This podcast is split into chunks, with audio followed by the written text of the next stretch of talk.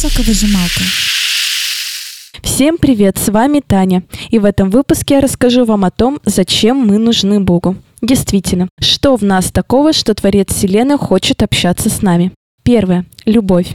Часто я в детстве задавалась вопросом, как же я выдержу целую вечность на небе? Ведь как можно целую вечность оставаться послушным? Такая перспектива нисколько не вдохновляла меня, потому что в детстве религия ассоциировалась у меня с дисциплиной. И только с годами мои ассоциации начали меняться. Я поняла, что родителям важно в первую очередь не послушание их детей, а их искренняя любовь к ним. Богу важны наши мотивы. Он хочет, чтобы наше послушание и наша верность исходили не из страха, а из любви. Он создал нас не для того, чтобы иметь армию зомби. Он создал нас, чтобы любить и быть любимым. Многим непонятно, зачем Бог отдал Иисуса на смерть ради нашего спасения. Ведь, казалось бы, мир настолько погряз в грехе, что легче уничтожить его в один миг и создать новых людей. Что в нас такого особенного, чего не было бы у других людей, созданных вместо нас? Я уверена, что отцы и матери, читающие эти строки, могут понять такую любовь. Ведь невозможно заменить своего ребенка кем-то другим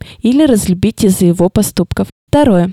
Понимание. Нас может окружать огромное количество людей. Но если нам кажется, что нас никто не понимает, мы все равно будем чувствовать себя одинокими. И все же никто никогда нас так не поймет, как Бог, знающий все потайные уголки нашей души. Бог также хочет, чтобы и мы Его понимали. Он хочет, чтобы мы понимали Его мотивы, Его закон, Его характер. Очень многие люди пренебрегают этим. Им кажется, что соблюдая правила и обряды, они полностью выполняют свой религиозный долг. Но Бог так и остается непонятым. Третье. Дружба. Богу, как и родителям, интересно с нами в любом нашем возрасте. Он хочет быть для нас не просто блюстителем порядка, а настоящим другом, к которому мы можем обратиться в наших молитвах в любую минуту. Заметьте, что сначала Бог создал Адама, а лишь через некоторое время Еву. Это для того, чтобы построить отношения с Адамом перед тем, как он начнет строить их с Евой. Да, нехорошо быть человеку одному. Написано в Бытие, 2 главе, 18 стих без человека. Но еще хуже ему быть без Бога. Бог создал мир, в котором хотел напрямую общаться с каждым человеком. Но грех разделил эту прямую связь. В вечности же мы снова обретем ее, и наше общение с Творцом снова станет полноценным. Обо всем этом и не только читайте на нашем любимом сайте проект7d.ru. На этом все. Всем пока!